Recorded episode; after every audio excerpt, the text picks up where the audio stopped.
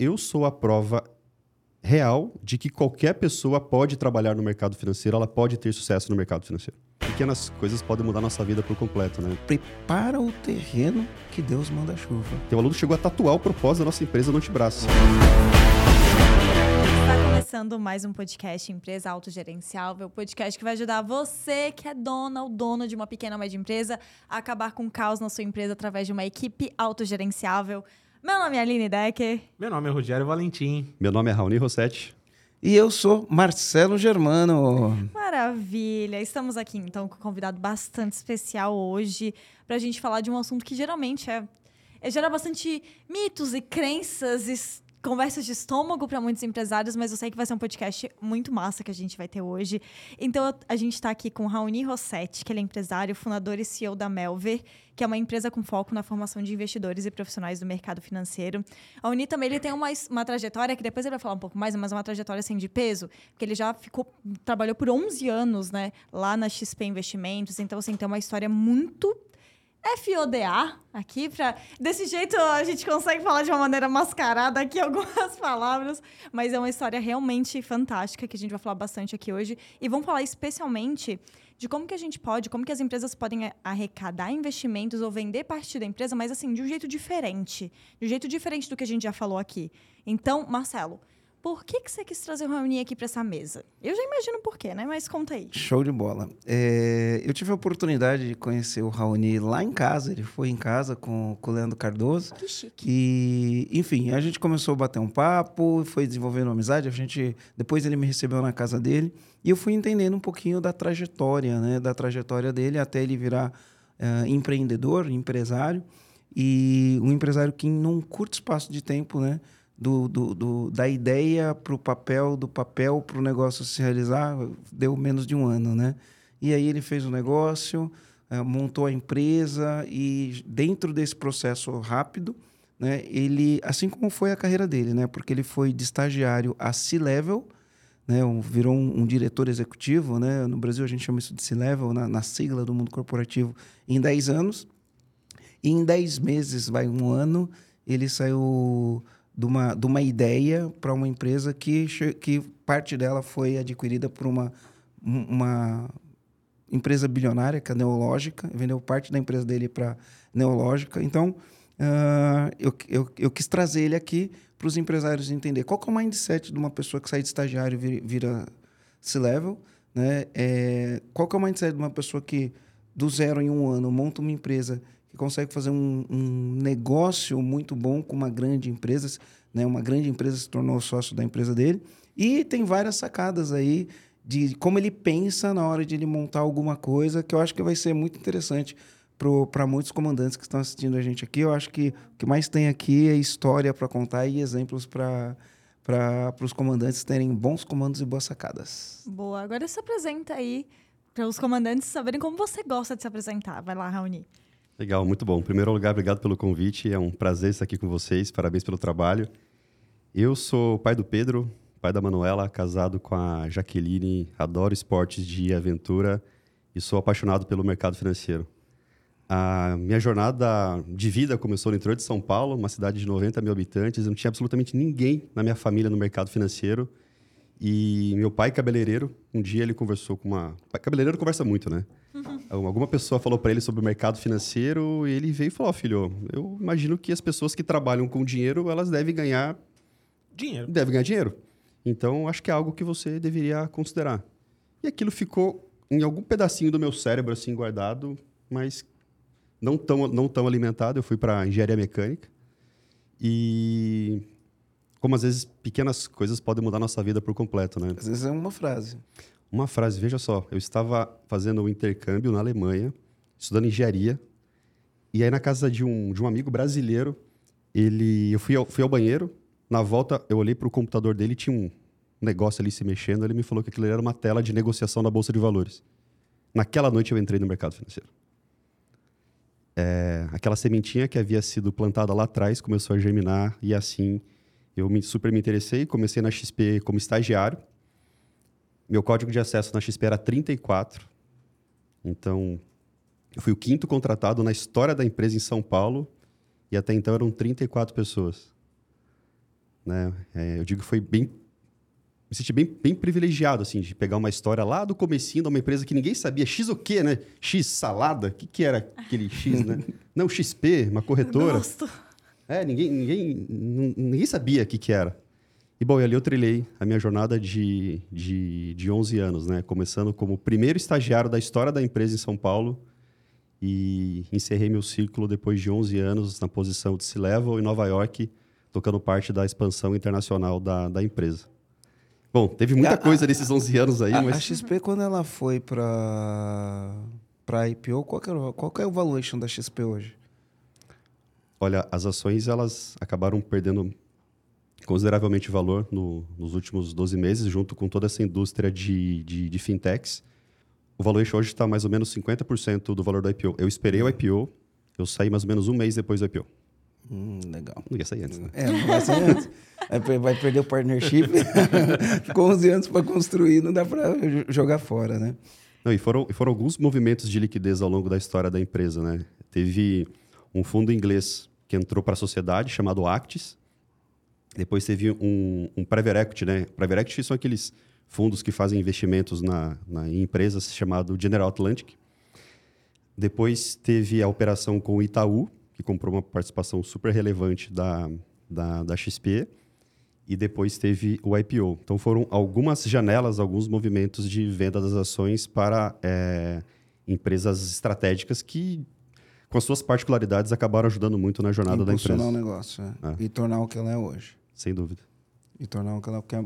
Independente de, de, de valor de mercado, ela está no Brasil inteiro espalhado com muitas ramificações, não sei quantos mil agentes autônomos. Não, segundo dados do último balanço reportado pela empresa, não vou falar o número cravado porque eu não lembro, assim, mas é algo em torno de 12.300 assessores de investimentos espalhados pelo Brasil. Então é uma força de, de produtos, de relacionamento muito forte. E é interessante falar que 12 mil assessores, né, necessariamente são 12 mil pessoas, porque são empresas, né? 12 mil empresas. Não, não, vezes essas são, são desculpa te São cortar, pessoas são únicas. pessoas. São pessoas únicas. É, são né? mais ou menos 400 marcas, 400 marcas de escritório de assessoria. É, alguns têm mais de 20, 30, 40 fran- é, é, funcionários. Não, eu digo escritórios. Então, eles têm uma, uma matriz e mais 40, 50 cidades e escritórios menores, que ao todo somam 12.300 pessoas. trabalhando nesses escritórios como um todo. É. Uau. Sem Nossa. contar os assessores internos da XP. Parece muito, não parece? Eu, parece. Sabe, sabe o que eu fico imaginando aqui? Né? Porque a, a- a gente fala assim, né? Crescer dói. E a gente entende, no ritmo de crescimento nosso, a gente entende o que é crescer dói. Mas eu penso num ritmo totalmente acelerado, igual esse que você participou. Como que é crescer num... Qual, qual é a loucura, né? Porque um dia você está numa sala de 50 metros, passa seis meses você está numa sala de 500 metros, passa mais seis meses você está numa sala de 5 mil metros.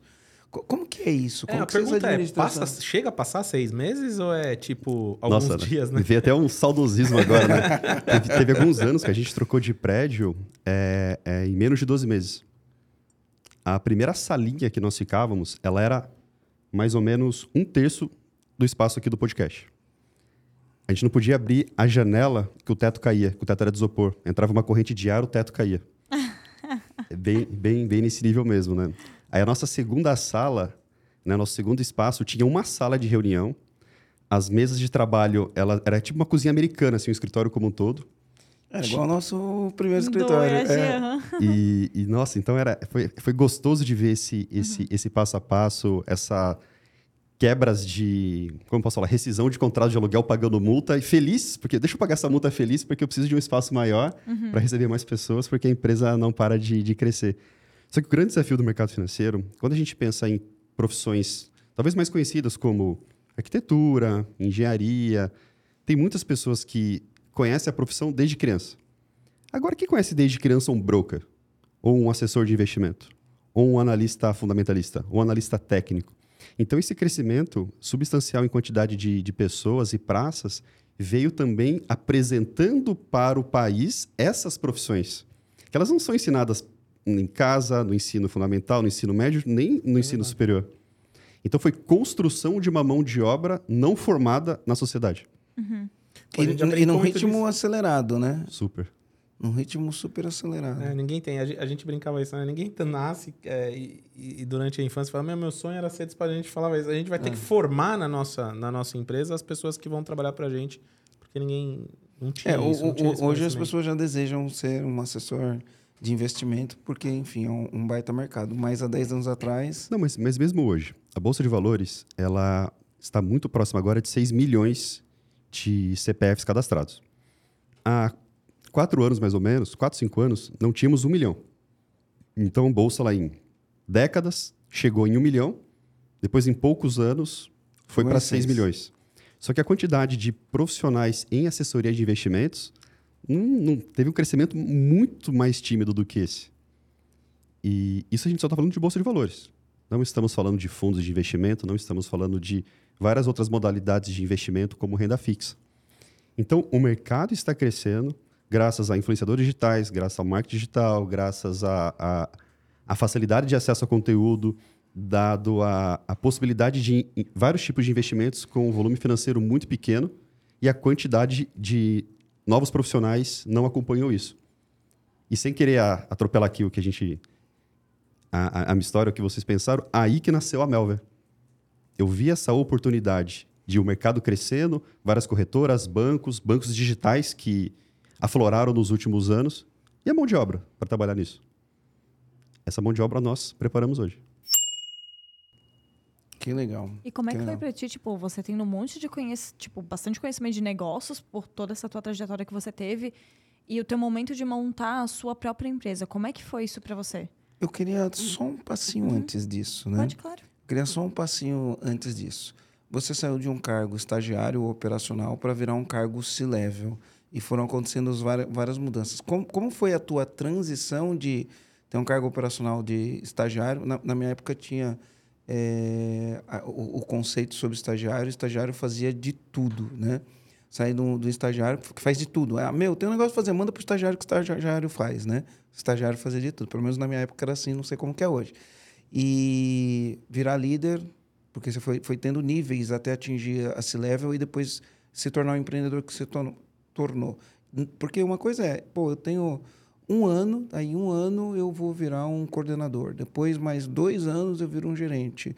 E depois... Não, o teu, teu ritmo foi, né? Eu de estagiário a liderar 10 pessoas, a liderar 50 pessoas, a liderar mil pessoas. Como que foi essa trajetória? Antes de chegar na pergunta da Aline. Porque deve desembocar na minha pergunta. É, é, é. Não, que bom. Vamos lá, então.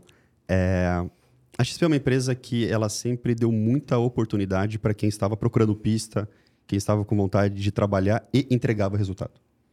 Uma coisa é prometer resultado, outra coisa é entregar resultado. A empresa ela sempre deu muito espaço, independente da idade. Da formação da idade, a pessoa que está ali trabalhando, engajada, a XP, ela, ela, ela promovia, ela dava esse espaço. Bom, eu comecei como estagiário da mesa de operação. Mesa de operação é o espaço onde ficam os chamados brokers, que é o profissional que fica, sabe aqueles filmes de bolsa de valores? Com um monte de telefone, aquela gritaria, comprando, vendendo. Eu fazia aquilo. E aí eu vi uma oportunidade de um produto que era negociado entre os grandes investidores e não era fomentado entre os assessores de investimentos, muito menos com as pessoas físicas. E eu vi aquela oportunidade, eu traduzi aquela oportunidade em um produto para a pessoa física. Isso foi muito importante naquele momento da empresa, porque em São Paulo ficava esse braço mais corporativo, mais institucional, e lá no Rio de Janeiro, na Barra da Tijuca, ficava o segmento de pessoa física. E já estava tendo a ideia de trazer Rio de Janeiro para São Paulo e a empresa ficar baseada em um endereço único. Eu era a pessoa que fazia já o elo com pessoa física em São Paulo. Sabe quando né, a, a, a oportunidade ela aparece, mas você tem que estar preparado para ela? Eu falo isso bastante. E eu estava, naquele momento, preparado para aquilo no nível de produto, não no nível de líder. Eu não era líder de ninguém naquela época. Eu era um estagiário, especialista, ou melhor, não era mais estagiário, eu era um especialista e não liderava ninguém. E aí eu recebia desafio de ir para o Rio de Janeiro e convencer as pessoas do Rio de Janeiro a migrarem para São Paulo e eu já fui absorvendo algumas áreas. Eu não tive treinamento de liderança, eu não tive treinamento de gestão de equipe, era muito por experimentação na raça. Na raça mesmo, É, trocar a roda com o carro andando, né? literalmente. E, e uma coisa interessante que eu vejo aqui que, ó, você empreendeu sendo funcionário da, da empresa, né? A gente chama isso de intraempreendedor. A pessoa está trabalhando numa empresa, enxerga uma oportunidade, cava a oportunidade e vai atrás de fazer aquilo virar um, um negócio. Então, você já foi intraempreendedor... O, o, foi, o empreendedor sempre parece que teve na tua veia, né? Primeiro intra, depois empreendedor né, solo ou não necessariamente solo, né? Sem dúvida. E olha só, um dos valores da XP, não sei se mudou agora, mas na época era espírito empreendedor. Então isso era nativo da empresa. A empresa ela ela provocava as pessoas a fazerem isso e aquelas que faziam isso ela alimentava assim, "Meu, vai mais, vai mais. Cause problemas, porque você resolve problemas. E, e, bom, aí eu comecei a absorver algumas áreas ligadas ao segmento de, de renda variável para pessoas físicas, até que eu acabei assumindo a operação de renda fixa, de renda variável por completo. Alguns anos depois, né, sempre pensando em crescimento de mercado, nós notamos que tinha uma corretora pequenininha ainda, chamada Clia, mas ela chamava atenção pela tecnologia dela. Ela ainda era pouco significativa em quantidade de, de investidores, de, de traders, né? Mas a gente começou a uma aproximação com eles e aí nós fizemos a aquisição da corretora. Ah, a corretora ela tinha algumas metas para serem entregues num, num prazo ali de mais ou menos dois anos, eh, para que os fundadores recebessem o, o pagamento. Bom, passados dois anos eu fui convidado para assumir a Clia. Desafio. Não é que eu saí da XP e fui tocar a Clia, eu tocava as duas. Então, como tocar ao mesmo tempo duas corretoras que competem entre si, fazendo com que elas competissem minimamente entre si, para que fosse possível ganhar mais mercado ocupando espaços diferentes. Como se não bastasse o, o desafio, mais ou menos um ano depois, nós compramos nosso outro concorrente, que era a corretora Rico. E eu assumi a Rico também. Então eu tinha três chapéus: XP, Clear e Rico. Com a meta extremamente simples de, de ser entendida: ficar em primeiro, segundo e terceiro lugar do ranking. É, só que, Independente das marcas aí? Não, Dependendo do- primeiro, né? É, tinha que colocar as três, as três marcas entre as três primeiras. tinha alguns produtos que a XP praticamente dominava todos. Né? Depois, em segundo lugar, a, por exemplo, em mini contratos, que é um produto super atraente para investidor, para traders, pessoas físicas. A Clear ficava em segundo, Rico em terceiro. Aí, na negociação de ações, a Rico ficava em segundo, a Clear em terceiro. Mas, no final, as três posições tinham que ficar ocupadas por nós. E interessante, né? Imagina, bolar uma estratégia de marketing para as três marcas, estratégia de produtos para as três marcas. E foi uma baita de uma escola. Uau, eu fico imaginando aqui o quanto você teve que fazer de terapia para lidar com toda essa pressão aí. Eu fui para cinco vezes no hospital. Não, não me orgulho disso. Não, Mas por- porque a gente que está no dia a dia no campo de batalha, a gente sabe que não é. Porque olha a história, né? Parece que foi uma coisa assim, mil maravilhas, né? Foi burnout? Mas a, a gente tem que lidar com a pressão, com o burnout, tem que lidar com um monte de gente, tem que lidar com o desgaste, com a frustração. Né? Como foi isso daí? eu não sei se foi, se foi, se foi burnout, mas eu sempre fui muito focado. Então, quando eu estava estudando para o vestibular, por exemplo, eu não queria passar no vestibular. Eu queria passar na FUVEST com mais de 80%, fazendo a prova em menos de uma hora. Então, já tinha meta, hein? Então, eu sempre, eu sempre gostei de metas, assim, quero ser o melhor aluno da turma. É, qual foi o lado desgastante disso? Muitas vezes eu ia muito para a meta e eu esquecia das outras áreas relevantes da nossa vida, como saúde, espiritualidade, esporte, hobbies, amizades. Então, por muito tempo na XP, qual que foi o meu foco? A minha carreira, ganhar dinheiro. É, por exemplo, hoje eu tô, sou um cara magro, mas eu tô 15 quilos mais, mais com, com, com mais- quase 15 quilos a mais do que quando eu saí da XP. Então, é, e é culpa da XP? Culpa do mercado financeiro? Não. Era a forma com a qual eu lidava com as coisas. Só que por cinco vezes eu fui parar no hospital e a penúltima vez eu fiz meu testamento no WhatsApp, é, sendo preparado para o centro cirúrgico que eles iam tirar o meu intestino porque haviam achado um corpo estranho dentro da minha barriga. Ô, louco. E não era nada. Eu não fiz a cirurgia, porque eu não deixei. Então, assim, algumas, algumas passagens aí que a história é bonita, né? Quando você, quando você vê, mas só quem vive o campo de batalha, né? Como que a gente fala, né? A gente olha o bastidor, né? A gente palco. olha pro palco, né? E não tá vendo o bastidor, né? É, e Pois quer é. comparar o palco dos outros com o nosso bastidor, quando a gente não sabe o que que tá acontecendo para aquela pessoa estar em cima do palco, né? Pois De é. fato. Cara, que incrível isso daí. E, e como você fez toda essa gestão dessa emoção? ah, Como que você transitou nessa liderança aí? Porque a escola não ensinou a fazer isso. Na escola nenhuma ensina, né? Que que é eu só a escola da vida, né? O que, que eu sempre procurei ter? Um time muito engajado, alinhado e recompensado. E quando eu penso em recompensa, não é apenas recompensa financeira, mas é o reconhecimento, é o prestígio, é apresentar para a empresa o que o time fez, não olha só o que eu fiz, não. Olha só, o João, a Maria, o José, eles que fizeram isso daí. Quando a gente fala em renda variável, né, bolsa de valores é uma área tensa, sobe e desce, esse tipo de, de, de situações de estresse acontecem muito. A, a, a, a minha equipe era uma das que tinha o menor rotatividade de, entra, de, de saída de pessoas. Porque o time ali extremamente fiel, junto, trabalhando, passando pelas adversidades. Então, o meu crescimento né, na esfera individual, ele se deu com um time muito forte em conjunto, que crescia junto nas suas individualidades também. Então, até hoje, eu tenho grandes amigos, várias pessoas que estão comigo hoje na Melver, trabalharam comigo na XP. É bem bacana isso. Quase um terço da empresa hoje veio comigo, vieram, vieram da XP e, e estamos juntos em uma segunda, uma segunda jornada. Então, o ponto era esse: como alinhar o time, como fazer ele extremamente feliz para que 11 anos passaram como se fossem dois, três anos. Foi muito rápido. Quando você olhou, já pum, Pum, foi. Já foi. Legal. E aí a pergunta da Nini. E como é que foi para você abrir o seu próprio negócio, tendo todo esse conhecimento que você já tinha sobre liderança, né, que você falou bastante, querendo ou não, você manter o time bem engajado, feliz e ali pegando junto contigo tem muito a ver com liderança, com a cultura que você estava construindo ali junto. Mas como é que foi para você quando você abriu o seu próprio negócio? Algumas pessoas, logo que eu saí, me questionaram, né? Mas, Rony, mas por quê, né? Morando em Nova York, posição de C-level, viajando o mundo para cima e para baixo, agora você vai montar uma empresa do zero, né? Eu estava totalmente confortável com a minha decisão. Só que o que esses anos mostraram, né? Que não existe MBA em Harvard ou em qual- qualquer outro lugar do mundo que seja melhor e mais completo do que começar o negócio do zero. Muitas coisas que a gente vê na teoria, né? Ah, vou abrir uma empresa, tá? Que tipo de empresa? Ah, vou montar uma sociedade, tá? Mas e o contrato social?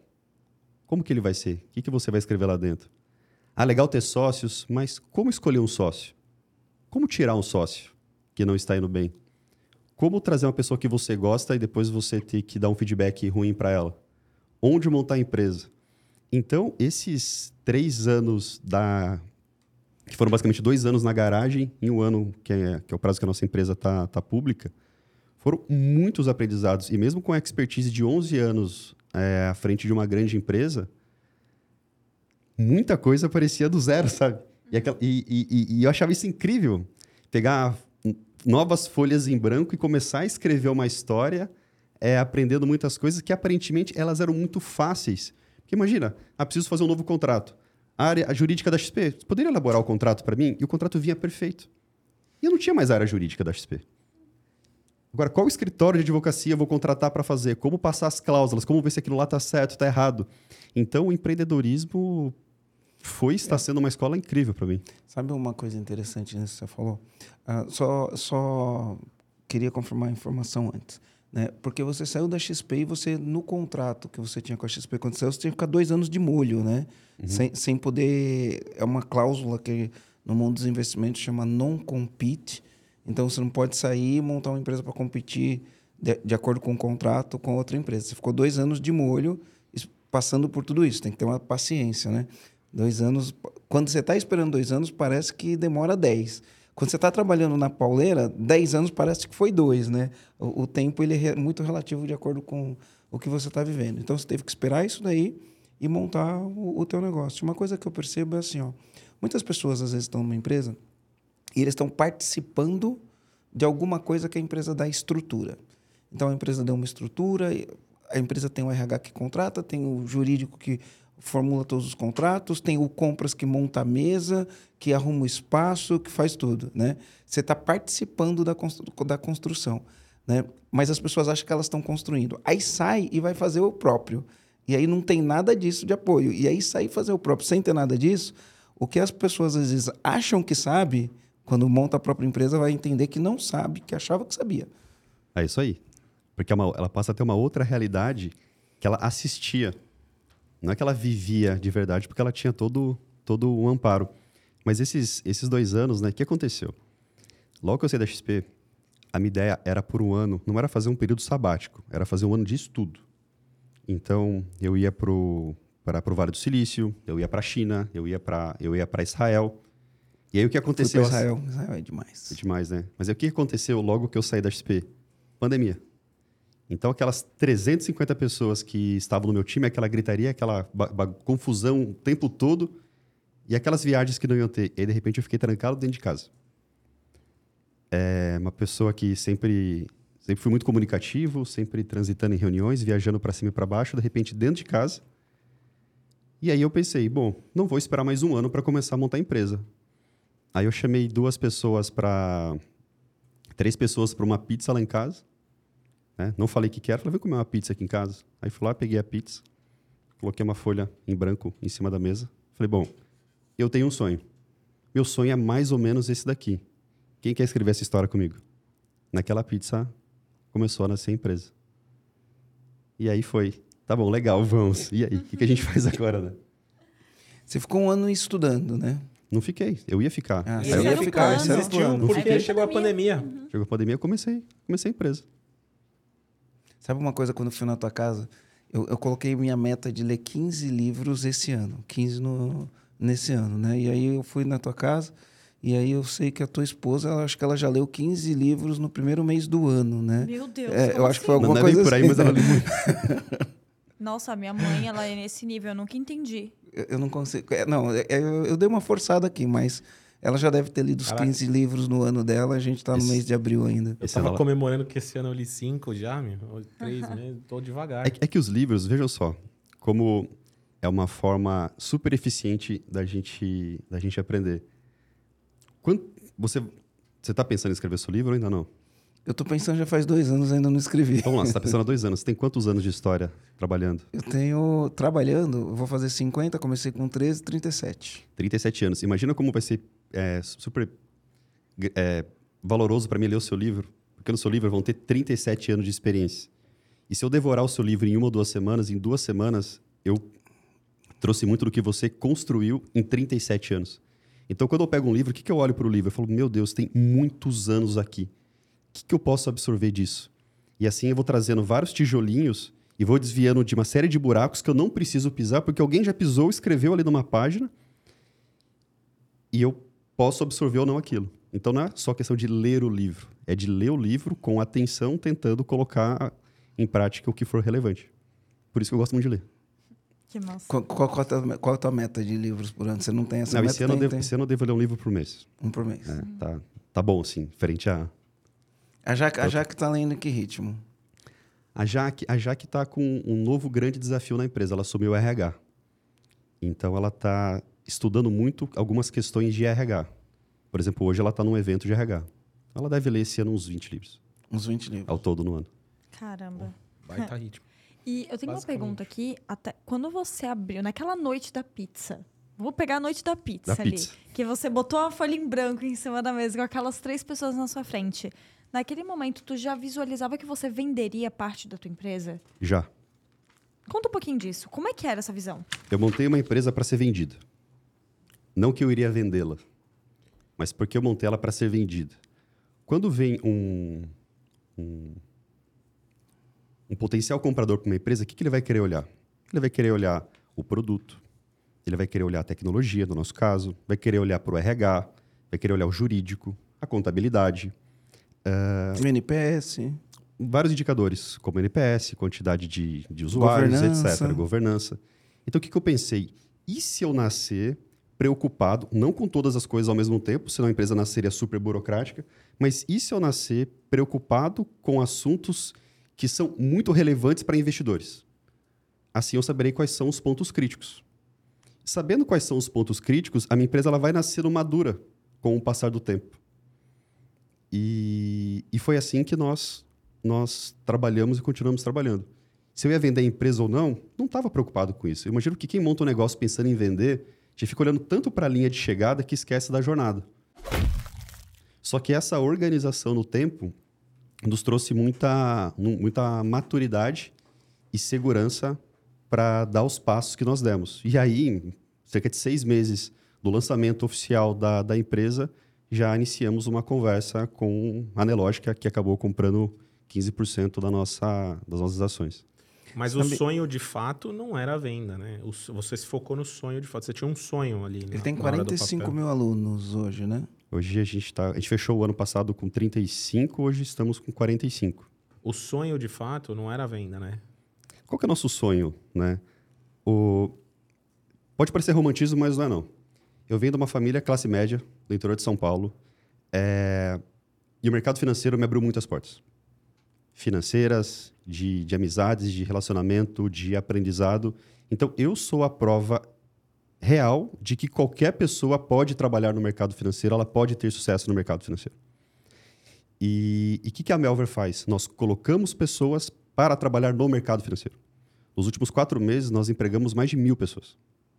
Só que não são mil é, códigos no nosso sistema. São mil pessoas que são pais, mães, jovens, pessoas de mais idade, pessoas que podem, poderão utilizar o mercado financeiro para mudarem a árvore genealógica delas. Isso é algo que eu olho para o meu filho Pedro, para minha filha Manuela, falo, meu, eles vão ter muito orgulho do que, do que eu e a minha esposa, junto com os nossos sócios, estamos fazendo. Essa é a Melvin. Esse é o nosso espírito. E, obviamente, que por trás disso, por ser um negócio, exige, existe uma questão financeira, existe uma questão societária. Só que isso vem em segundo plano. Por isso que eu não fico pensando em vender a empresa ou não vender a empresa. Isso acaba acontecendo. É, eu diria que os, a gente tem muitos alunos que eles se tornaram verdadeiros fãs. Tem um aluno que chegou a tatuar o propósito da nossa empresa no antebraço, assim, coisa que até a gente até ficou assustado assim, quando, ele, uhum. quando ele fez isso. Mas é algo que mostra todo esse cuidado e esse zelo. A gente montou uma área na empresa, uma área chamada encantamento. O foco da área é só pensar em encantamento. E é uma área que transita por todas as outras áreas então ela pode puxar a orelha de tecnologia, de atendimento, de marketing. E sempre o foco é como encantar o nosso aluno cada vez mais, porque o nosso maior ativo são os alunos que participam de toda a jornada que a gente cria. E aí, comandante, estou aproveitando aqui que a gente está no podcast para falar uma coisa muito interessante. Se você está vendo no YouTube, se você está ouvindo a gente no Spotify, eu queria dar uma notícia excelente. Né? E a notícia excelente é: nós o podcast Empresa Autogerenciável, ele está concorrendo no prêmio IBEST. O prêmio IBEST é uma premiação é, que mostra as pessoas que utilizam de, de uma maneira ou de outra o meio digital para se conectar com outras pessoas. E a gente está concorrendo no prêmio em duas categorias. A gente está concorrendo na categoria podcast. E você sabe que o nosso podcast está sempre entre os top 10 podcasts de negócios do Brasil no Spotify. Então a gente está concorrendo na categoria podcast e a gente também está concorrendo na categoria economia e negócios, nas duas categorias. E o que, que acontece nesse prêmio? Esse prêmio é uma votação que você vota. E ele tem uma fase que vai até maio, e a gente, nessa fase que tem até maio, tem que estar entre os 20 melhores votados. Se a gente passar entre os 20 melhores votados, a gente vai para a segunda fase, e na segunda fase eles vão escolher os top 10 e no final do ano vai ter uma premiação. Então, o que, que eu queria falar para você? Aproveitando que você está ouvindo o podcast, a gente vai deixar o link aqui para você votar nas duas categorias, para você votar na categoria eh, Economia e Negócios, para você votar na categoria Podcast, porque a gente produz esse podcast para você com muito carinho e vai ser muito legal receber o seu voto. E o mais legal de tudo é que você pode votar mais mais que uma vez durante esse período. Então você pode votar hoje, você pode votar amanhã, você pode votar depois de amanhã. Você só pode votar uma vez por dia, mas você pode votar mais de uma vez. Então, conto aí com você, depois dá uma olhada. Se você estiver assistindo isso aqui, ou no YouTube, ou ouvindo em qualquer player de, podcast, vou falar para você, faz o seguinte agora. Aperta o pause, olha a descrição, olha a descrição do, do ou no Spotify, ou no YouTube, ou em qualquer player que você estiver ouvindo, vai ter um link. Clica no link, faz o voto e depois continua ouvindo seu podcast. É isso aí, comandante. Valeu. Ó, deixa eu falar uma coisa do que você falou aqui pra gente. Ele, ele faz parte da nossa narrativa, né? Uh, a gente tem uma narrativa aqui. Não é que faz parte da nossa narrativa, mas faz, faz parte das coisas que a gente acredita. Uh, e eu, eu percebi isso no que você falou aqui. Então a gente fala assim, ó. A, a empresa que chega na maturidade, a empresa que chega na maturidade, ela começa a agir maduro desde o começo. ela vai passar por todas as fases igual às outras empresas. Uma empresa que começa a maturidade não é a empresa que tem tudo desde o começo. É que ela começa agindo de uma maneira madura desde o começo. Ela vai passar pela infância, pela adolescência e vai se tornar uma empresa madura. E eu sempre falo, a melhor hora para você começar a agir como uma empresa madura foi quando você começou. Né? E se você não age ainda igual uma empresa madura, a segunda melhor hora para você agir como uma empresa madura é agora. Né? Então, uh, eu percebi isso na história que você contou. Então, você começou pequenininho, você não tinha toda a estrutura, mas você começou a agir da, de uma maneira que é como uma empresa madura. No teu caso, você não usou o nome madura, né? Mas como uma empresa que é negociada, age, né? Independente de qualquer coisa. E isso tem muito a ver, se a gente for um pouquinho mais para o autoconhecimento, né? Uh, a gente fala que para a gente atingir os resultados que a gente quer, a gente fala assim: quem eu preciso me tornar? Que, qual é a pessoa que eu preciso me tornar? Teve um podcast que a gente gravou, o 186, eu acho. 186 que a gente gravou Mota. com Gustavo Mota. Acabou de sair, foi semana passada. Isso, foi semana passada. É 186 ou é 184? Tô Já desconfiado vou... que é um antes, não é um depois do dia. Tá. Já olha aqui. Aí tem o, o, podcast que a gente gravou com o Gustavo Mota, ele falou assim, ó, esse ano a nossa empresa vai triplicar de tamanho. E as pessoas que estão aqui não são as pessoas que vão estar aqui no final do ano. Aí ele falou, a, a gente é precisa 186, ter uma questão... É o episódio uma questão, 186, para é, quem ficar curioso aí, é 186. É uma questão de humildade, né? Por que, que a gente não triplicou ainda? Porque a gente não sabe como fazer. Porque se a gente soubesse, a gente já teria feito. Aí ele falou que pode até ser o mesmo CPF, Isso. mas não serão as mesmas Isso. pessoas. Aí ele falou, tem que ser o mesmo CPF. Pode, pode ser, pode ser, não é que vai ser, uhum. pode ser o mesmo CPF, mas não são as mesmas pessoas. Isso mo mostra o quanto a gente tem que evoluir ao longo do caminho. Se a gente entra um ano e termina o ano igual como pessoa, não como CPF, a gente não vai evoluir. Se você entra o ano e você evolui, é outra pessoa, você se torna outra pessoa. Sem dúvida. Essa questão da, da evolução, da infância, juventude, trazendo alguns números para vocês. O nosso capital social, o dinheiro que a empresa nasceu, foi com 150 mil reais. O que, que eu fiz? Eu separei o Raoni pessoa física da pessoa jurídica. Eu falei, elas são entidades completamente apartadas. O Raoni tem a estrutura financeira dele, né? Minha, da minha esposa. E a empresa, ela tem 150 mil reais. Poderia ter colocado alguns milhões de reais nela? Poderia. Só que eu não quis. Por quê? Para que a empresa, a empresa nascesse com cabeça de escassez, de zelo pelo dinheiro. A nossa estrutura audiovisual... Eu, eu, não, eu não usaria a palavra escassez. É restrição de recursos. Restrição de recursos. Ótimo. A nossa produção audiovisual na época, sabe o que era? Uma GoPro. Com uma GoPro, a gente faturou quase 3 milhões de reais fazendo videozinho, que era assim, eu tinha um tripé, ligava a GoPro, eu ia lá, fazia os primeiros, os primeiros, os primeiros vídeos, depois voltava lá, pum, apertava o botão e, e, e olha que incrível. Esse curso em especial é uma mentoria chamada Alta Performance e Produtividade. A gente regravou ela por completo. Os nossos primeiros alunos, eles falaram, Raoni, foi a pior coisa que você fez foi ter regravado ela. Porque ela perdeu a essência do começo da empresa, que era uma GoPro, com o sol na sua cara, com sombra tudo ali acontecendo. Hoje a gente possui acho que mais de, bom, um valor altíssimo de câmeras e tudo mais. Mas isso foi sendo construído com o tempo. Eu vejo muita, muita empresa queimando caixa e vai atrás de, de investidor, de dívida, coloca aquele monte de dinheiro, faz aqueles PowerPoints lindos, aquelas projeções fantásticas, só que com pouquíssima entrega. A forma que nós trabalhamos é aquela forma comecei jovem, ganhei dinheiro, ganhei expertise, dei um próximo passo, depois eu fui lá, dei um outro passo, e assim nós fomos crescendo. Até do, do valor que a gente que nós recebemos para venda da analógica, todo esse, todo esse valor ele entrou para o caixa da empresa. Nós não gastamos um centavo, até agora. Não que nós não vamos gastar ou estamos investindo esse, esse dinheiro, é que não está precisando. Porque é sempre essa cabeça de ganhe dinheiro de forma saudável e cresça. Primeiro ganha, depois cresce. Ganha, cresce. Podia crescer mais rápido? Não sei, mas essa é a forma saudável que eu acredito que eu deva tocar o negócio. Que legal. quero esse curso de alta performance e produtividade aí. Depois manda ele pra gente. Libera, libera. Eu, eu quero da GoPro. Eu quero da, da GoPro. GoPro. Eu quero da, da, GoPro. Mas sabe o que você falou é interessante? ah, a gente tem a frase do Cortella, né? Capricho. Você fazer o melhor que você pode na condição que você tem. Então, enquanto tem condição de fazer melhor ainda. Tava fazendo uma mentoria ontem falando sobre podcast. E aí eu falei, meu, você tem que fazer rápido, né? A gente tem os nossos princípios aqui, que é humildade, curiosidade, capricho e velocidade. A gente começou a gravar o, o podcast, logo veio a pandemia. E aí, o que, que a gente, quando a gente começou a gravar o podcast, a gente não tinha toda essa estrutura que a gente tem aqui. Hum, Nem de longe. Acho que a gente gravava com aqueles microfonezinhos aqui, né? Não, não, a gente gravou com.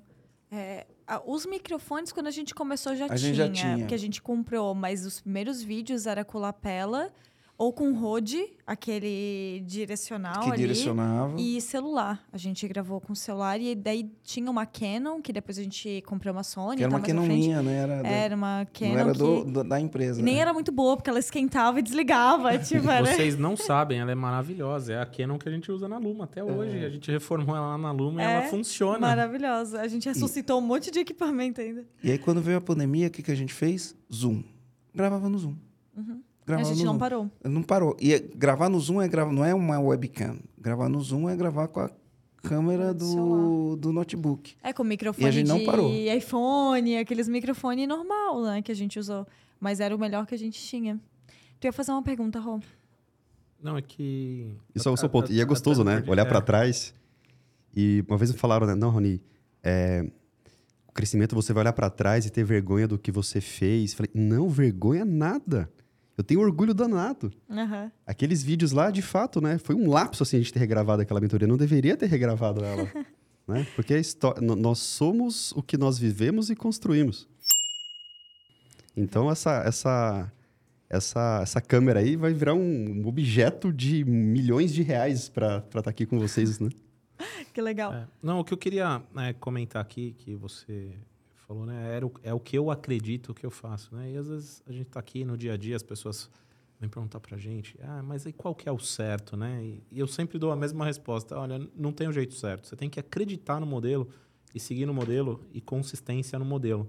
Porque não tem o jeito certo. O mercado fala, ah, queima dinheiro, põe um monte de coisa pra dentro, deixa pra ganhar dinheiro depois. Eu não sei se isso é errado ou não. É o que você falou aí, é uma né? forma, né? A sua forma é a forma que você acredita e você fez tudo o que tem que ser feito dentro deste modelo para fazer esse modelo funcionar. Mas eu vejo que o mercado, ele. Falando de fusão e aquisição, o mercado ele mudou muito desde a pandemia. Bom, eu falei que quando eu saí da XP, eu ia tirar um ano para estudar. Eu consegui fazer duas viagens. A primeira eu fui para Buenos Aires, só para ficar ali com a, com a com a minha esposa e meu filho. Minha filha ainda não tinha nascido. Voltei, fiquei uma semana, uma semana e meia no Brasil. E aí eu fui para São Francisco, no Vale do Silício. E, e, e, bom, o que, que eu vi lá no Vale do Silício naquela época pré-pandemia? Lá na China o negócio já estava meio estranho, mas ninguém estava vendo. Eu fui jantar com alguns gestores de fundos de Venture Capital. né? Venture Capital são os fundos que investem em empresas que ainda estão numa fase inicial e que possuem grandes riscos, mas ao mesmo tempo grandes potenciais se elas forem dar certo.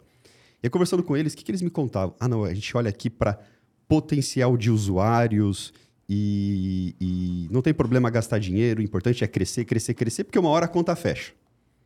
É porque tem a- uma metodologia, tem um livro que chama Blitzscaling, né? E aí ele conta o- a história das empresas que cresceram acelerado e ele tem uma, um- uma mentalidade por trás que é assim, quem domina o mercado lá na frente ganha o jogo, né? Então você tem que crescer acelerado para dominar o mercado, porque lá na frente ganha o jogo e existem vários exemplos de empresas que ah, dominaram o mercado, né? Como o iFood, o Google, o Uber ah, e vários outros.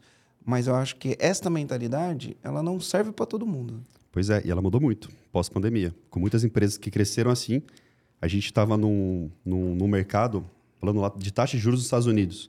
Taxa de juros muito baixa. Então, o dinheiro dos, do- dos fundos praticamente não rendia nada. Então, entre não render nada, vamos colocar em ativos de risco, que eram as empresas. A meu ver, com pouca diligência do plano de negócio. Pós-pandemia, recursos mais escassos. O que, que o mercado passou a olhar mais? Bom, vamos olhar para crescimento, obviamente. Mas quais são as linhas do, do demonstrativo de resultados da empresa? Né? O que, que é lucro? Que, que- quais são os custos, as, as despesas? O mercado ele ficou mais diligente em relação a isso. E até a forma de precificação das empresas ela mudou muito. Mesmo no nosso caso, uma empresa com seis meses, quando a, a- nós começamos a negociação lá do M&A, eu falei, gente, eu não estou preocupado com o lucro líquido nesse primeiro momento. Eu não quero dar prejuízo. Mas eu estou focado aqui em crescer. Porque se eu focar em dar muito lucro agora, eu não cresço. Mas ao mesmo tempo eu não quero queimar caixa. Então foi assim que foi o nosso ano passado. Demos lucro. Não foi, não foi tão relevante porque não era para ter sido relevante. Se tivesse sido muito relevante, eu estaria incomodado, porque não era essa estratégia. E aí esse ano a gente está é, é, escalando muito mais com caixa. Dinheiro é o rei em, em... Faturamento é vaidade, lucro é sanidade, caixa é rei e a gestão disso é rainha. É É, isso o que a gente fala aqui. Repete, repete, por favor. Faturamento é vaidade, lucro é sanidade, caixa é rei e a gestão é a rainha. Perfeito, adorei. Vou copiar. Eu copiei também, tá? Pode ficar tranquilo. Bom, bom. Mas veja que você traçou uma estratégia aí, né? E isso é o que a gente chama de tese. A gente vive falando de tese, tese. Essa é a tese que você defendeu. E você acreditou nela e trabalhou por isso o tempo todo. Você falou um pouco antes uma coisa que é muito que a gente pensa, é o seguinte: não, para nós, não tem problema ao final do processo algo dar errado. O que, que me incomoda é o processo não ser respeitado. Então, se a estratégia é essa, se o processo estabelecido ele é esse e deu errado, tudo bem, deu errado, mas nós fomos disciplinados no que nós acordamos. Vamos rever a estratégia, rever o processo. O que eu vejo muitas, muitas empresas fazendo é, são aquelas salas de brainstorming, todo mundo tem ideias. O, é só uma. Palavra em inglês difícil, mas eu vou depois ajustar. É o accountability, né? Que significa você se sentir dono de verdade daquilo lá. E no final são muitas ideias, muitas possibilidades, pouco sentimento de dono daquilo ali acontece e aquele processo ele acaba se perdendo. Então, lá na Melver, nós fazemos de tudo para respeitar o que foi combinado e depois de um período de, de avaliação, geralmente a gente coloca três meses, três meses de, de respeito a um processo, nós avaliamos. Continua, refina alguma coisinha ou joga fora e começa de novo. Mas é importante dar esse tempo de maturidade de algo que foi definido. Senão a emoção ela acaba atrapalhando muito a gestão do negócio. E aí, comandante, ó, desculpa interromper você nesse episódio que vai te ajudar muito, tenho certeza disso, mas é que eu tenho uma missão muito importante. Qual que é a minha missão? Essa missão é eu conhecer mais quem é você que está ouvindo a gente aqui no podcast. A gente tem pessoas de todos os cargos da empresa que escutam o nosso podcast, que se beneficiam do nosso podcast, e a gente quer te conhecer mais para que a gente possa entregar o melhor podcast que a gente pode fazer. E para isso, eu vou pedir para você dedicar no máximo, assim, ó, 5, no máximo 10 minutinhos, tá? Da sua vida, que para você vai ser só 10 minutinhos e para nós vai ser algo muito importante. Então você vai preencher esse formulário que tá aqui na descrição, tá? Vou pedir para você preencher esse formulário e você vai ter a possibilidade também de deixar uma sugestão de que assuntos que a gente poderia falar aqui no, no podcast que vai ajudar a sua empresa também. Então a gente quer te ouvir, quer te conhecer e esses teus 5, 10 minutinhos vão ser muito valiosos pra gente aqui no EAG mesmo. Tá certo? Tô contando com você então. E agora, pode continuar aqui nesse episódio, que ele vai te ajudar bastante aqui no podcast. Mais uma vez, desculpa aqui a interrupção, mas agora a gente continua com o conteúdo, hein? Beijão. Eu vou mudar um pouquinho o viés aqui do que a gente está falando, que é, é, uma das coisas que a gente conversou bastante foi que você vendeu parte da sua empresa. Você não vendeu ela toda, foi parte, né? Você vendeu 15%, né? É, como é que foi esse processo de vender parte? Porque a gente escuta muitas pessoas que, quando traz investidor e tal, ou vende tudo, enfim, são processos, são histórias um pouco diferentes. Como é que foi esse processo e o que, que acontece quando você vende parte da empresa? O que, que muda? Você continuou sendo CEO? Você mudou um pouco o teu papel? Como é que foi esse processo? Primeiro que nós, nós escolhemos a Nelógica. E a Nelógica nos escolheu.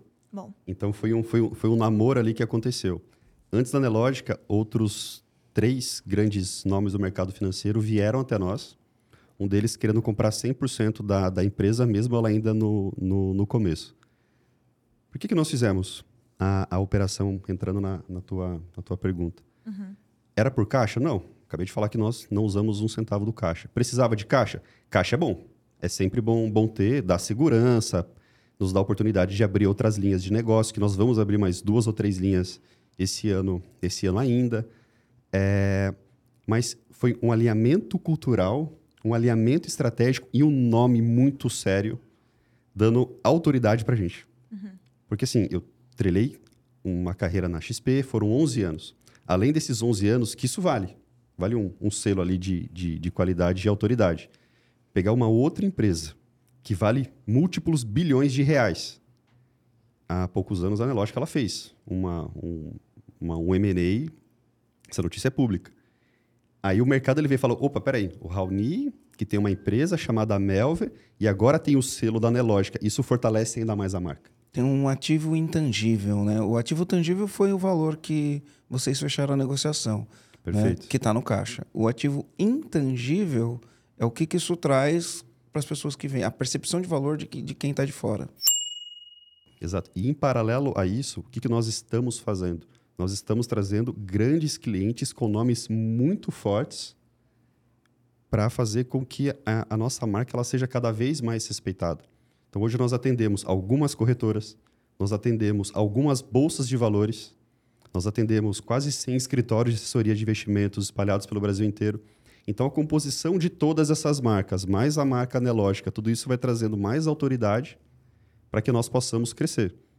Só que o produto, o serviço tem que ser entregue cada vez melhor. Senão, uma hora, tudo isso não, não faz sentido, colapsa. E o seu papel continuou o mesmo? Como que foi isso ali dentro? Meu papel continuou o mesmo e, e isso até... Bom, vou contar aqui para vocês.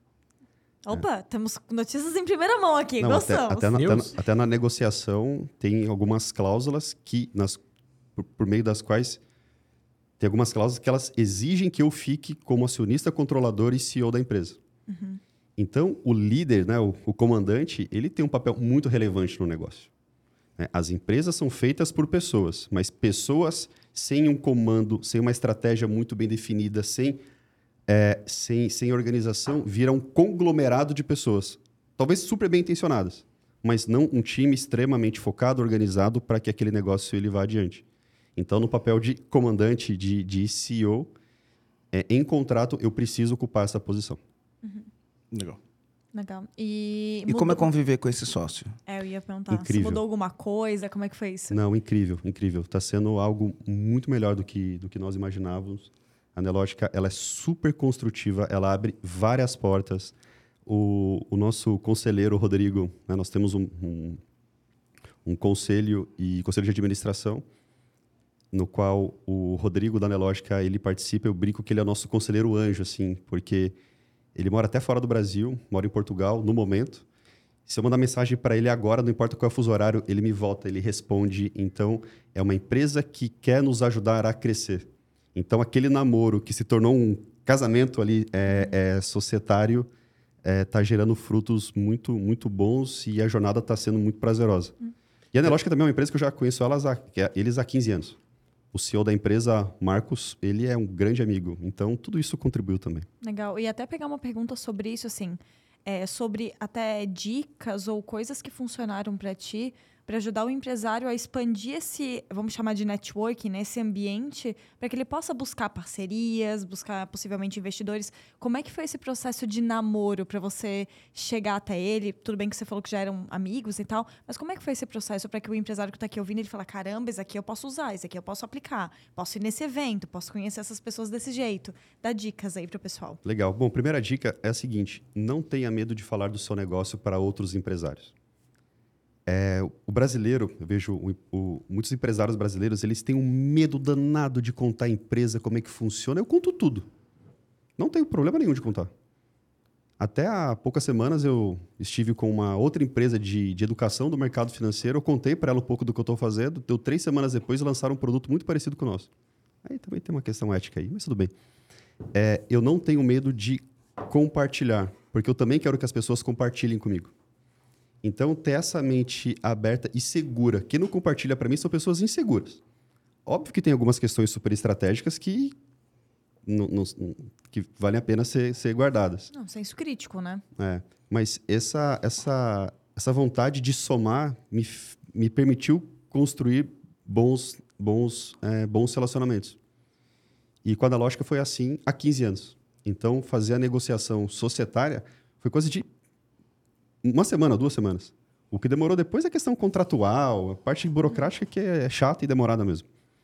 Mas a operação em si, a estrutura dela foi feita em menos de um mês. Foi muito rápido. Que legal. Que legal. Eu tenho mais Um perguntas aqui, posso Vai, vai, vai. Borbulhou aqui. Não, é porque é muita informação e a gente vai longe. Marcelo, eu, eu me vi ali quando. Antes de você falar, Aline, eu me vi, Rony, quando você falou assim: ah, pô, independente do fuso, eu ligo pro conselheiro e tal. Esses dias a gente tava brincando lá. A gente tem o nosso conselho também, né? E. Cara, duas eu, um situações. dos conselheiros chama Rodrigo também. Chama Rodrigo. Ontem eu falei. Você com falou Rodrigo, eu falei, será que é o mesmo? não sei, não sei. Porque o nosso Rodrigo não mora em Portugal. Não mora, é, ele mora no Rio. Foi na Mas casa dele. A, a- a gente precisando falar assim, o, o cara tava na França e a gente fala. Né? Um outro dia o conselheiro marcou uma reunião com uma empresa estratégica importante pra gente. Ele, no conselho, a gente levou um, um pequeno esfrega lá, porque escorregou.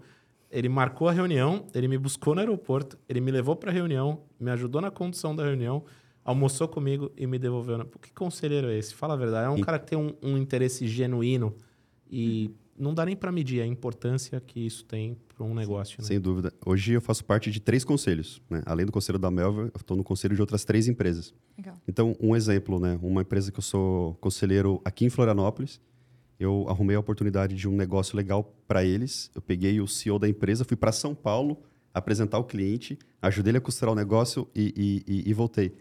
Estou perdendo foco na Melver? Não, longe disso. Networking, relacionamento, construção, longo prazo. Perfeito. Excelente. Eu quero resgatar um negócio lá do início. E o Massal te perguntou como é que você fez para dar conta de fazendo ali a gestão de três negócios, querendo ou não, né? Quando você estava ainda na XP, é, só não vou lembrar do nome de todas as empresas, na Rico e na Cle- Clear. Clear. Ah, então estava na minha cabeça esse nome. Bom. É, e naquele momento você falou muito forte da tua equipe, do engajamento, da cultura. E eu queria te fazer uma pergunta, agora você tendo esse outro lado da moeda também, estando ali na, na Melver, como que foi, como que você acredita se a cultura, ela ajudou a aumentar o valor de mercado ou ajudou a agilizar essa parceria que você fez, essa, esse investimento? Como que você enxerga a cultura no papel disso tudo? No valor, numa negociação, numa, numa possível eh, venda pra de, de, de, par, de participação da empresa? Como é que você enxerga isso? Existe a cultura que ela é traduzida de forma artificial num slogan muito bonito colocado na parede e numa página chamada Sobre Nós no site da empresa. Existe a cultura de verdade. A cultura de verdade, ela tem que estar em todas as esferas da empresa. No estagiário, no aprendiz que está começando, no CEO, na forma como o e-mail é trocado, na forma como as reuniões são conduzidas. Ah, os nossos valores, eles são inegociáveis. Então, quando a gente vai contratar uma pessoa, óbvio que a gente não tem todas as informações das pessoas, mas se tem algo que já quebra o nosso valor, a pessoa ela ela é desconsiderada. Eu fiz um desligamento há dois dias. Essa pessoa que eu desliguei, ela quebrou dois dos nossos seis valores. Então, é muito fácil desligar a pessoa. E no caso dela, ela sabia de fato que ela estava sendo desligada. E quando isso é respeitado, é, o valor ele acaba, o, o propósito da empresa, a- as mensagens que estão bonitas no site. Por exemplo, a nossa empresa ela se chama Melver. Mel vem de melhor, V vem de versão. O nosso propósito é empoderar para evoluir vidas. Então, nós precisamos construir a melhor versão dos nossos alunos. Se nós não estamos fazendo produtos e serviços para empoderar a vida dos nossos alunos, o nosso serviço está errado. Se nós não estamos empoderando a vida das pessoas que trabalham com a gente, não adianta empoderar do, do aluno. Tem que empoderar dentro de casa. Coerência, né? Uhum. Então, por exemplo, a gente tem até um modelo de sociedade. É, mais ou menos. Nós estamos em 36 pessoas hoje, mais ou menos umas 10, 11 pessoas são acionistas da empresa. Então, é algo que a gente acredita que, ao fazer isso, eu também estou empoderando as pessoas que estão empurrando a marca para cima. Isso tem que ser vivo, verdadeiro e inegociável. E você acredita que isso impacta no. Agora falando de um lado mais prático, assim, meu, valor da empresa. Essa cultura impacta no valor da empresa? Totalmente. Por quê? Porque a gente cria um exército de pessoas extremamente alinhadas, que eles vão entrar no campo de batalha, e aí uma frase que eu faço, que eu falo muito, eles vão fazer o que precisa ser feito. E fazer o que precisa ser feito dói. Muitas vezes dói. Poxa, tem dia que, que é cansativo trabalhar até 10 da noite num sábado. E o pessoal tá lá trabalhando. No- na Sexta-feira Santa, ministramos um curso. Tinha lá umas 5, 6 pessoas comigo da empresa. No feriado, eles estavam lá. E eu só precisava que uma pessoa fosse lá comigo. As outras, elas foram porque elas entenderam que elas precisavam fazer aquilo. É, é um desafio fazer isso conforme a empresa cresce? É. Só que se um trabalho de base não é feito desde o comecinho, isso não se perpetua no tempo com a empresa. Então, isso ajuda assim, a empresa a valer mais, ajuda a empresa a faturar mais, ajuda a empresa a contratar melhor, ajuda a, a empresa a demitir mais rápido e ajuda a empresa a corrigir rotas que eventualmente podem se perder aí no caminho. Aline, deixa eu ajudar com o que você falou. É uma percepção que eu tenho hoje, né? Uhum. Porque às vezes você aprende uma coisa num determinado momento da tua vida, ou você lê um livro, ou você assiste um filme, e você tem uns insights. Você assistiu esse, leu esse mesmo livro, assistiu esse mesmo filme. Daqui dois anos, os insights e as percepções são diferentes. E uma das coisas que eu aprendi lá atrás, né? Inclusive, eu uso muito isso como conteúdo, é que quando a gente olha a peça financeira da empresa, então a gente tem o balanço patrimonial, a gente tem o DRE, que é o demonstrativo de resultado de exercício, e a gente tem o DFC, que é o demonstrativo de fluxo de caixa. E uma das coisas que eu que aprendi, naquela época que eu aprendi, eu vi isso sobre, só sobre um ponto de vista de número.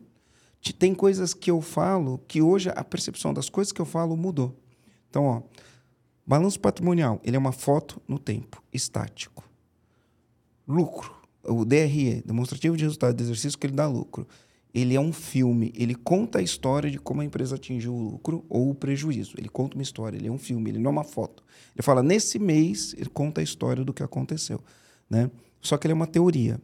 Né? O lucro é uma teoria, porque você pode ter lucro né? e quebrar tendo lucro. E aí você tem uma outra peça que é o DFC, que também é um filme, também conta uma história, ele conta a história de como o dinheiro entrou e saiu no caixa, né? E ele é fato, porque aquele número que tem ali no caixa é o que tem no caixa. Você pode ter um monte de lucro, mas pode não ter dinheiro no caixa. Por isso que tem empresas que têm que tem lucro e quebra, e tem empresas que às vezes não tem lucro e não quebra, né? Por conta disso. Mas quando eu olho para isso agora e falo assim, os números contam uma história, aí eu percebo a importância da cultura nos números. Porque é o seguinte, por exemplo, uma empresa que tem uma cultura forte, ela retém mais funcionários, os funcionários crescem, a empresa cresce, os funcionários crescem e a retenção é maior. É, é, é, é simples como um mais um é dois. Tá? Uma empresa, uma empresa que tem uma cultura forte, ela tem uma boa retenção, o, a empresa cresce e os funcionários eles evoluem na carreira. Quando você olha um DRE, que você olha ali na conta demissões, quando você olha na conta é, rescisões trabalhistas, se esse número é muito alto, ele está contando um pouco sobre a cultura da empresa, sem você conhecer a empresa, só olhando os números. Ele conta essa história, então você percebe essa história. Você fala, opa, nessa empresa aqui, quem está evoluindo nessa empresa aqui? Né? Se você não vê essa, essa linha de evolução no, no número financeiro, porque ela impacta no número financeiro, e, e, e quando você olha a, a, a lista no, nas rescisões, esse número tem uma tendência, ele indica um pouco do que é a cultura. Então, quando você olha, você fala assim, a cultura impacta, impacta, porque isso vai impactar no resultado final. Então, não sei se eu consegui explicar de uma maneira simples, é o jeito de tangibilizar a cultura em números. A cultura da empresa em números. Sem dúvida. É, é um ponto de vista levar para os números, né? Mas talvez entre até para um outro lado que é meu, por que, que alguém investiria numa empresa que as pessoas estão lá desmotivadas, que as pessoas não vão fazer o que tem que ser feito, né? Porque a, a, a, imagino que a empresa que está investindo, ela vai fazer uma investigação. E é uma investigação que não envolve provavelmente só números, até uma pergunta, né? Que tipo de investigação foi feita na tua empresa para eles falarem assim, legal, quero, quero fazer essa parceria, quero fazer essa negociação. Como é que a, foi isso? A investigação, né, o processo de investigação é chamado de due diligence. Uhum. E nesse processo é feita a, a, a análise da questão financeira, contábil, jurídica, é, produto, tecnologia, compliance, segurança da, da, da, informação. Então são várias NPS, várias, né, a satisfação do cliente. Várias e várias, vários vários detalhes, como como como o INPS, como o TAM, né, que é o TAM, né, que em inglês é Total Addressable Market, que é o mercado total potencial daquele uhum. negócio. Legal. Porque se o investidor, que se ele está de olho em comprar uma empresa, ele está de olho no crescimento dessa empresa. Se ele vê que o mercado já está saturado, não tem para onde crescer, o valuation, não que ele não possa comprar, mas o valuation ele é, ele é diferente. Ele é impactado com isso. Então, todos esses pequenos detalhezinhos, eles precisam ser, ser zelados. É, e eu já conheço alguns amigos que eles tiveram a oportunidade de fazer uma, uma fusão, uma aquisição, um M&A, né? E eles não se atentaram a isso. E é na hora que o investidor entrou na cozinha e viu que a cozinha não era tão limpa daquele jeito, um negócio lindo na rede social, no site, nossa, canal do YouTube gigantesco, mas a cozinha era suja. E aí o negócio não saiu. Então o que você colocou, Marcelo, é brilhante. Assim, não é a empresa que mais fatura, não necessariamente é a empresa que mais vale. Legal. Show. Aline? Bom, tem aqui outra pergunta que, hum, que eu acho que essa talvez seja uma pergunta meio pílula mágica, mas eu acho que não. Acho que dá para dá para pegar a tua linha de assino que é o que você acredita que fez com que a, a Melver atingisse esse marco de crescimento tão rápido? Né? Porque foi um crescimento rápido, não digo que foi rápido porque você tem uma trajetória, né? toda a tua experiência, mas assim, desde que você abriu a empresa para o momento que ela está hoje, para o resultado que ela está tendo, o time que ela tem hoje, inclusive essa parceria forte que você fez, né? essa, essa fusão né? que você fez, é, é uma fusão, na verdade? Como é que é o É uma termo fusão. certo? É uma fusão M&A, mesmo, né? Merger and Acquisition, que significa fusão. Sim, quando sim, duas fusão e empresas... Aham. É, e, e o detalhe que talvez a gente te- possa ter passado despercebido, que tudo É. isso aconteceu o quê? Em um ano, um ano e um mês? Até hoje, desde quando você abriu até hoje? Até hoje, hoje a empresa tem 13 meses. 13 meses. 14 meses, desculpa, 14, meses no ar. Ou a negociação do valor saiu em seis meses, Uhum. a assinatura saiu em nove meses. Perfeito. Então, essa é justamente a pergunta. O que você acha que foi um fator determinante para essa pela, velocidade de crescimento dessa fusão? Como é que como é que você enxerga? O que você acha que foi determinante? Nós encontramos uma dor. Essa dor tinha uma ferida. Nós pegamos essa ferida, escancaramos essa ferida e trouxemos o curativo. Agora traduz isso. Bonito. Traduz na prática. Qual que era a dor? Carência de mão de obra qualificada no mercado financeiro. Qual que era a ferida? As instituições financeiras brigando muito entre si, uma arrancando o profissional eh, de, da outra. Gastando Era for- rouba, rouba monte. né? Rouba monte. Qual que foi o curativo para aquilo? Uma metodologia com começo, meio e fim para trazer pessoas que não eram do mercado financeiro e colocarem ela no mercado financeiro. Então, foi isso que nós identificamos. E também não adianta identificar uma dor, identificar qual que é a ferida dessa dor e não ter a solução. O nosso valuation ele veio da solução que a gente implementou. É, simplificando, isso é encontrar um problema que E tem resolver. muita gente disposta a pagar para resolver isso. né? Então, enco- encontra um problema, resolve o problema e entrega para quem tem o problema. Né? Resumindo, é isso. É isso aí. Que legal. Você falou de uma forma muito mais prática, eu dei aquela romantizada e você Não, mas assim, a gente romantiza também porque tem várias linguagens, né? Tem gente que aprende de maneiras diferentes. Então é bom a gente também se comunicar de maneiras diferentes. Deixa eu te perguntar uma coisa. Se os comandantes aqui que estiverem ouvindo, talvez sejam pessoas até de segmentos semelhantes, ou que se beneficiariam da própria Melver, ou que gostariam de trocar uma ideia com você, de independente do motivo, como que essas pessoas fazem para te achar? Ah, legal. Bom, eu sou super usuário do meu Instagram. Uhum. É Rosette. Rosette Raoni. Então, com dois S e dois T's, né? dois S, dois T's. É Raoni com Y, né? Então, Raoni é R-A-O-N-Y. O Instagram, ele acaba sendo um canal mais, mais fluido e rápido, mas o meu LinkedIn também é um, é um, é um segundo canal que o pessoal pode. E, obviamente, convidar os comandantes e as comandantes a conhecer o nosso site, né? Que é www.melver.com.br. Vai ser um prazer agregar para os seguidores de vocês um pouquinho aí do que a gente, do que a gente vive e está vivendo. Legal. E Rony, agora eu tenho mais um. Agora tem um momento que é muito fatídico, assim, porque a gente conversou sobre muitas coisas.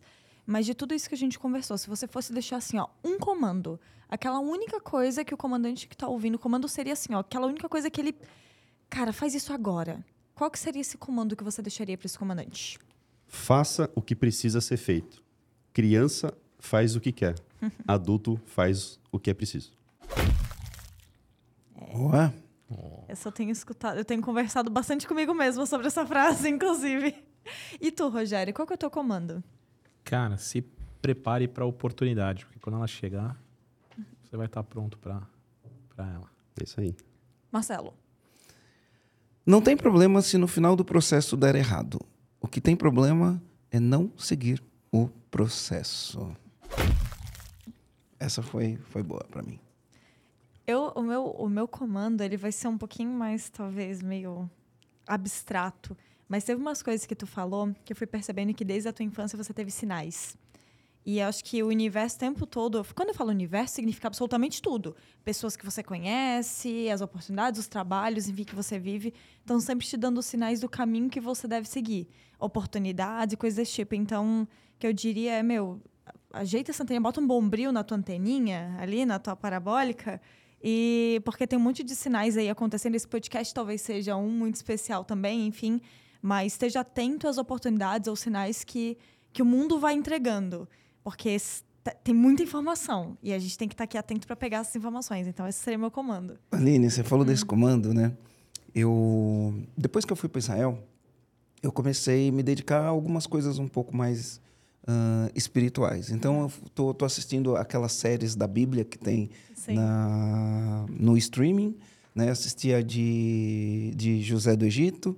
E aí eu estava assistindo, eu falei, pô, você tem uma trilogia gospel no, no que são três filmes, são três filmes que falam sobre a espiritualidade, sobre o cristianismo, né? Que é o primeiro filme é Prova de Fogo, o segundo, o, eu, não sei qual é a ordem, né? Mas são esses três filmes: Prova de Fogo, Desafio de Gigantes e A Virada. Então eu me me coloquei para ver esses daí três. A Virada ele não tem no streaming, eu vou ter que comprar em DVD. Ainda bem que eu tô com o DVD do Rogério lá em casa, porque nem DVD eu tenho mais. Pois é. Né? Ninguém tem DVD. Quem antiga, tem DVD, né? né? Eu ia falar, cara, que, que, que, é isso, né? tem de errado. O que, que é isso, né? Eu peguei o do Rogério. E, então eu tenho o, o filme A Virada. E esse final de semana eu estava assistindo Desafiando Gigantes. Uhum. E o, o filme, inclusive, comandante, recomendo que você é, assista bom. esse filme. O filme, ele, ele, traz essa, ele traz o sinal. Porque o cara pede um sinal e o sinal uhum. aparece. E aí ele, ele tem uma mensagem muito interessante, que ele fala assim, ó... É, enfim, a pessoa estava na situação difícil lá dentro da, da profissão de, dele, né? E, e ele falou assim, é, tá todo mundo esperando a chuva, né? Mas não prepara o terreno. Uhum. E aí a mensagem que vem é, cara, prepara o terreno que Deus manda a chuva. Né? Mas se o terreno não estiver preparado, não adianta nada, vai alagar Sim. o teu terreno. Sim. Né? Então, bem na, no comando do Rogério, mas assim, prepara o terreno que Deus manda chuva. Sim. E até tem uma coisa ainda dentro desse viés que é, é eu vejo muito isso na, na, terapia, eu converso muito com isso com a minha terapeuta, né? Porque ela fala, cara, tudo que a gente faz, a gente está mandando uma informação. Então, quanto mais a gente faz uma coisa, mais daquilo, vamos chamar o universo, ou seja lá o que você acredita, ele fala assim: legal, Marcelo está fazendo isso, eu vou, dar, vou mandar mais disso dele. Porque se ele escolheu fazer isso, é porque ele está querendo mais disso para a vida dele. Então, é a gente tomar muito cuidado em fazer o que é preciso, porque às vezes a gente faz o que a gente quer. E aí, na hora que volta, porque o universo fala assim: ah, legal, ele tá fazendo isso é porque ele quer, então vou mandar mais disso. Só que não é aquilo que ele precisa, não é aquilo que tem que ser feito de fato. Então a gente está muito atento com os nossos passos, com as nossas escolhas, com as oportunidades que a gente está abraçando. Então, enfim, arroba minha terapeuta, que ela, que ela tá sempre presente aqui em tudo que eu faço. Mas é isso. Show de bola. Hein? Oh, Raoni, queria agradecer por você ter aceitado o convite de estar aqui na mesa hoje com a gente. Acho que foi um papo bem legal. E Olha também, quantas assim... anotações, não? Olha né? só. Eu vou anotando palavrinhas, assim, que depois vão me lembrando de coisas, mas obrigada mesmo por ter vindo aqui, compartilhado um pouco de toda a tua experiência que você tem, que ela é de peso mesmo aqui com os comandantes. Obrigada, tá? Legal. Eu que agradeço. E bom, desejo um futuro super próspero para vocês, para todas as pessoas que vocês estão impactando positivamente e fazendo do nosso país um país melhor, com mais empreendedores, com mais pessoas tomando risco, criando negócios, ideias. Parabéns. É isso. E daqui uns dois anos eu quero trazer você de volta para ver, né? Porque a gente está contando uma história de 13 meses, depois eu quero contar uma história de longo prazo, de 36 meses. Eu acho que vai ser um monstro a Melver. Vai ser uma loucura, né? Se com 13 é... meses a gente está contando essa história. Imagina com 50 meses, né? Combinado. Show de bola, então. É isso aí, Show. galera. Valeu, Valeu. Valeu obrigado, gente. obrigado. Valeu, fui.